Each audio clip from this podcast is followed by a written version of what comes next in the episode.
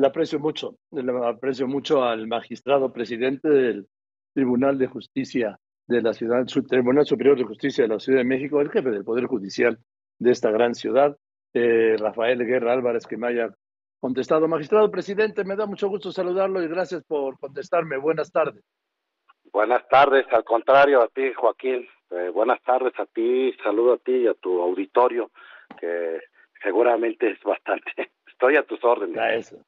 Gracias. A ver, me parece muy interesante la propuesta que ha hecho de eliminar el auto de vinculación a proceso y los argumentos que está dando magistrado Guerra Álvarez que son contundentes. Cuéntenos. Sí, este, mira, quiero, Joaquín, quiero comentarte lo siguiente. Es una propuesta que no he hecho en este momento únicamente. Es una propuesta que ya desde que se creó y entró en vigor eh, en el 2008, que fue la reforma constitucional, y 2016 que entró en la Ciudad de México, ha sido una propuesta eh, constante desde que se creó el mismo. ¿Por qué razones? Eh, las razones voy a tratar de ser lo más concluyente y lo más sencillo para el auditorio también en un momento dado. Primer término, el proceso acusatorio oral es un proceso definitivamente nuevo. Eh, eh, está excelente el proceso, es un proceso que nos permite a, a los gobernados eh, tener enfrente al juez, que eso es lo más importante, la oralidad es un proceso de audiencias, en donde todo se va a dirimir en presencia del juez. Y aquí no hay nada de que déjeme revisarlo, lo reviso, no. Se escucha a las partes, se escucha a la otra parte, a los, eh, los que, autores que intervienen, y en ese momento resuelve el juez. Aquí no hay de que vamos a esperar qué es lo que sucede en lo absoluto. Entonces, sí es un buen proceso, es un proceso de audiencias eh, ante la presencia del juzgador. Y las partes quedan convencidos de lo que están diciendo cada uno de ellos en un momento dado.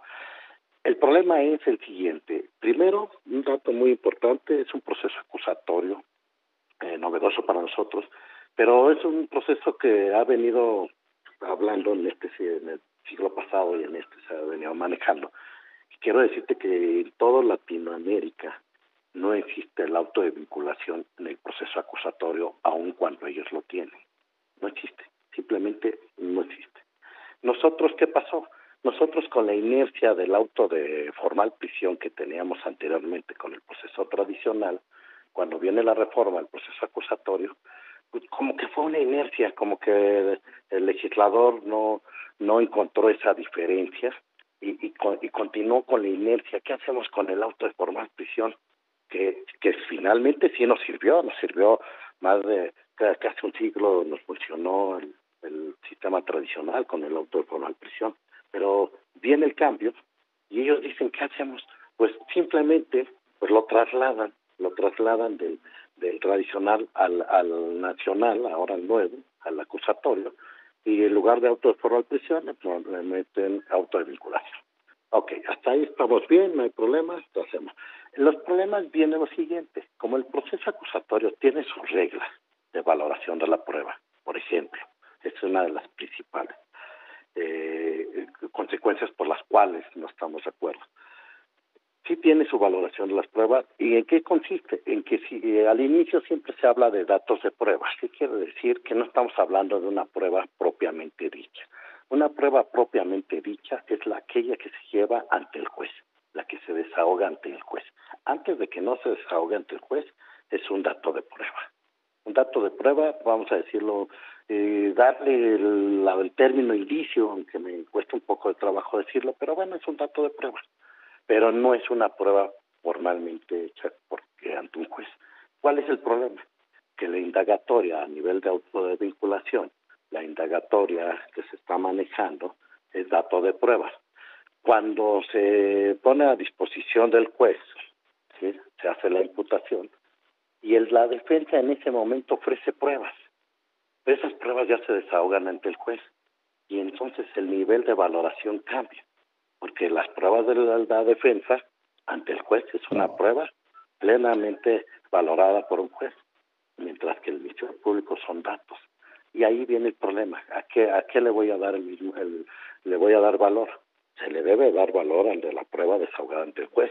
Sin embargo, no lo hacemos y le damos el mismo valor al dato de prueba y con el de prueba. Tan es así que hay un artículo que inclusive cuando ya estamos en el juicio, ya la última etapa del proceso acusatorio, dice un artículo, dice, no se le va a dar valor alguno a los datos de pruebas que se utilizaron en el auto de vinculación. Ah, caray, ¿qué pasó? ¿Qué sucede, no? Entonces, desde ahí ya... Pues sí, porque con esos datos, con esos datos iniciaron el proceso y muchas veces se le encarcela y se le encarcela totalmente. Por eso se viola el principio de, de la libertad de presunción de inocencia. Exactamente. Así de claro, así de sencillo, es uno de los. El otro tema es el siguiente. El, auto de vinculación eh, desnaturaliza totalmente las medidas cautelares. ¿Por qué razón? Porque pareciera que vamos de la mano, ¿sí? Parecía que vamos de la mano. El problema es que en lugar de utilizar dos principios muy, muy fundamentales para el, que son principios de las medidas de cautelares, ¿cuáles son? El primer principio que es la apariencia de derecho. ¿Qué quiere decir con esto? Que basta con que el Ministerio Público, que es el, que tiene el ejercicio de, de, la imputación, basta con que el Ministerio Público lo diga, le estamos dando la confianza al ciudadano que está denunciando, basta con esa denuncia para hacerlo. Eso es lo que nos dicen pero es para la medida cautelar.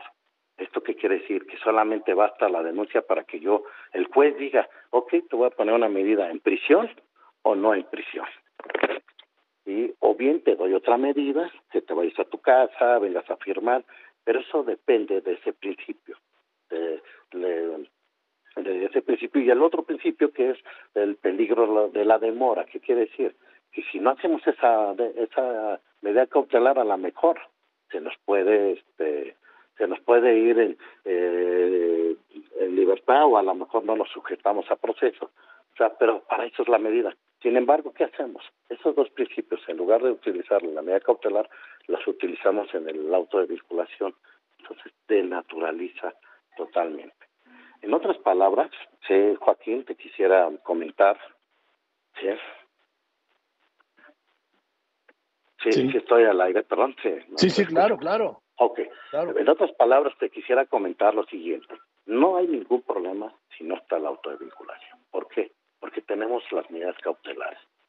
Si van a denunciar una violación, pues lógicamente la medida cautelar con bajo el principio sí, de la apariencia de buen derecho y el peligro de la demora, pues es evidente que la persona que se le acusa por violación pues va a estar en prisión, pero es medida cautelar, no es un auto de vinculación. Si es un robo, que sin violencia, en cuestiones, pues lógicamente bajo esos dos principios, al señor se le va a decir, oye, te voy a imponer una medida cautelar eh, en libertad, vas a venir a firmar, a lo mejor con, brazalete, a lo mejor, qué sé yo, una, o inclusive lo puedo mandar a su casa, según también el término, la llamada prisión domiciliaria, que durante se lleva el proceso, está en prisión domiciliaria. Esas son para las personas de mayor edad o que tengan una enfermedad incurable o un poquito terminal. Entonces, ahí estamos en eso. Pero ya tenemos las medidas cautelares sin problema. No hay ningún problema, quitamos el auto de vinculación, le damos la medida cautelar y ahora sí cumplimos con todo lo que dice el proceso acusatorio.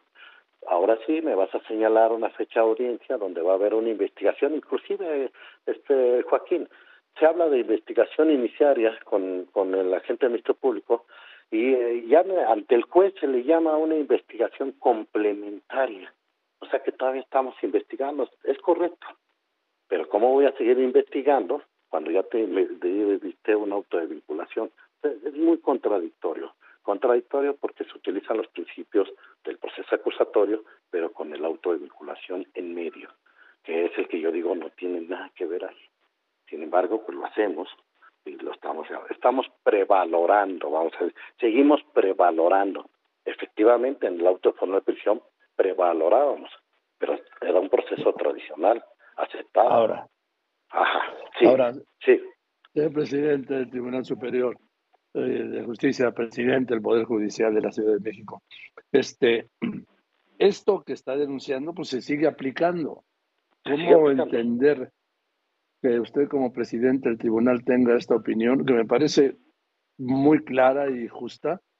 Sin embargo, la ley obligue a los jueces, incluido usted, a aplicar lo que usted en lo que está en desacuerdo. lo que está en la Constitución, pues no, sí, bueno, yo estoy en desacuerdo, su servidor, pero pues tenemos que también sujetarnos a la Constitución y tenemos que, que eh, valorar el auto de vinculación porque me, para el juzgador es obligatorio y tenemos que entrar al estudio, definitivamente. Entonces, ¿qué habría que hacer? ¿Una reforma constitucional? Totalmente, una reforma constitucional en una forma sencilla, y le digo sencilla, aunque trae una trascendencia muy fuerte para el, proceso, es simplemente eliminar el auto de vinculación y dejamos la, la medida cautelar y nos pasamos. ¿Y qué hay que hacer para lograr eh, esto? Una, obviamente una iniciativa que se presenta ante el Congreso. Pero... Ante el Congreso ya iniciamos ahorita en este caso, ¿Ah, la verdad me dio, me dio, me, no, perdón, lo voy a decir de esta forma. Ya iniciamos en este caso, porque le, te voy a repetir, Joaquín, esto yo lo había propuesto a, niveles académicos, ¿sí? de instituciones. Ya iniciamos, gracias a la invitación que me hizo el Congreso de la Ciudad de México, ¿sí?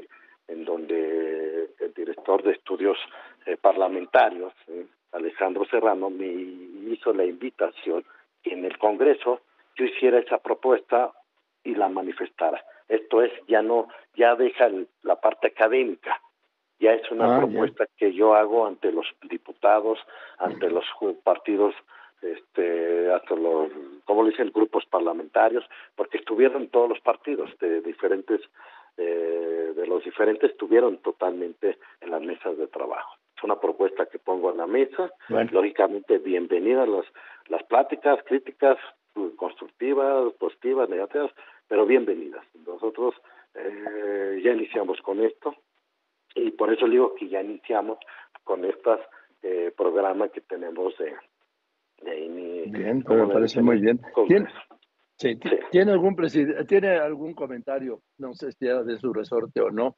eh, magistrado presidente del tribunal del Tribunal Superior de Justicia de la Ciudad de México, de la nueva, del nuevo proyecto que presentó el ministro Luis María Aguilar sobre la prisión preventiva oficiosa, de que no la apliquen de manera automática?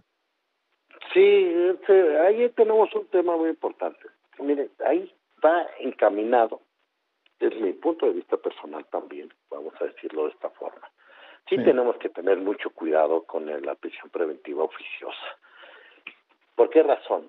Porque dejar en criterio en aquellos asuntos, como es la violación, el secuestro, sí, la delincuencia organizada, en un momento dado, pues la propia Constitución nos está diciendo cuáles son realmente los, los delitos por los cuales se tiene la prisión preventiva oficiosa.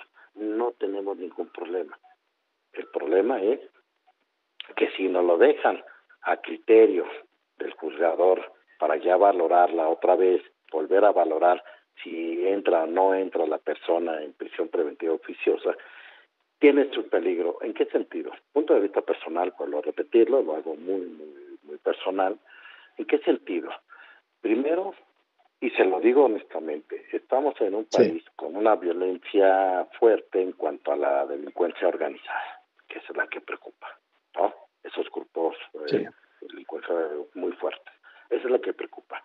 ¿Cuál va a ser el tema? Van a poner en peligro, en peligro totalmente la actuación del juzgador cuando si dejan que la prisión preventiva oficiosa sea eh, revisión. ¿Qué va a pasar?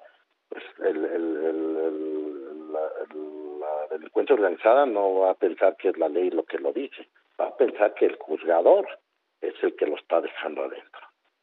Y entonces empiezan los temas de que vamos a presionar al juez, empiezan a presionar a los jugadores. Eh, desgracia empiezan el, el, tema de los jueces este, encubiertos y cuestiones que no no estamos estamos muy lejos de eso demasiado lejos pero no queremos iniciarlo no queremos iniciar con ese tema en otras palabras la prisión preventiva oficiosa está con la Constitución como lo estamos haciendo cumpliendo y se acabó el tema van a ser ¿qué, cuántos tipos penales de trescientos y tantos tipos penales o mucho más que tenemos van a ser de 10 a 15 tipos penales que tienen prisión preventiva oficiosa. No le causa ningún problema al país, hablo al país porque es constitucional, no le causa ningún problema, al contrario, es una seguridad jurídica para el ciudadano el que ese tipo de delitos lo que queden mientras se procesa, si queden en prisión preventiva oficiosa. hacerlo eh, a criterio del juzgador, pues lógicamente va a haber va a haber eh, estrategias jurídicas como debe ser de los abogados, va a haber estrategias jurídicas donde eh, al juez lo van a poner entre dicho y van a decir, no, pues dónde está, dependiendo también los criterios y requisitos que quieran poner la, corte en ese punto. Es punto de vista personal en ese punto. Pues, pues muchas gracias, gracias magistrado presidente del Poder Judicial de la Ciudad de México. Le mando un abrazo. El magistrado Rafael Guerra Álvarez, presidente del Tribunal Superior de Justicia. Gracias igualmente y gracias por la explicación. Igualmente, le mando un abrazo. Gracias. Muchas gracias, presidente del Tribunal Superior de Justicia de la Ciudad de México. Y este punto, ¿sí? Este punto que para mí es fundamental, el auto de vinculación al proceso, eh, eliminarlo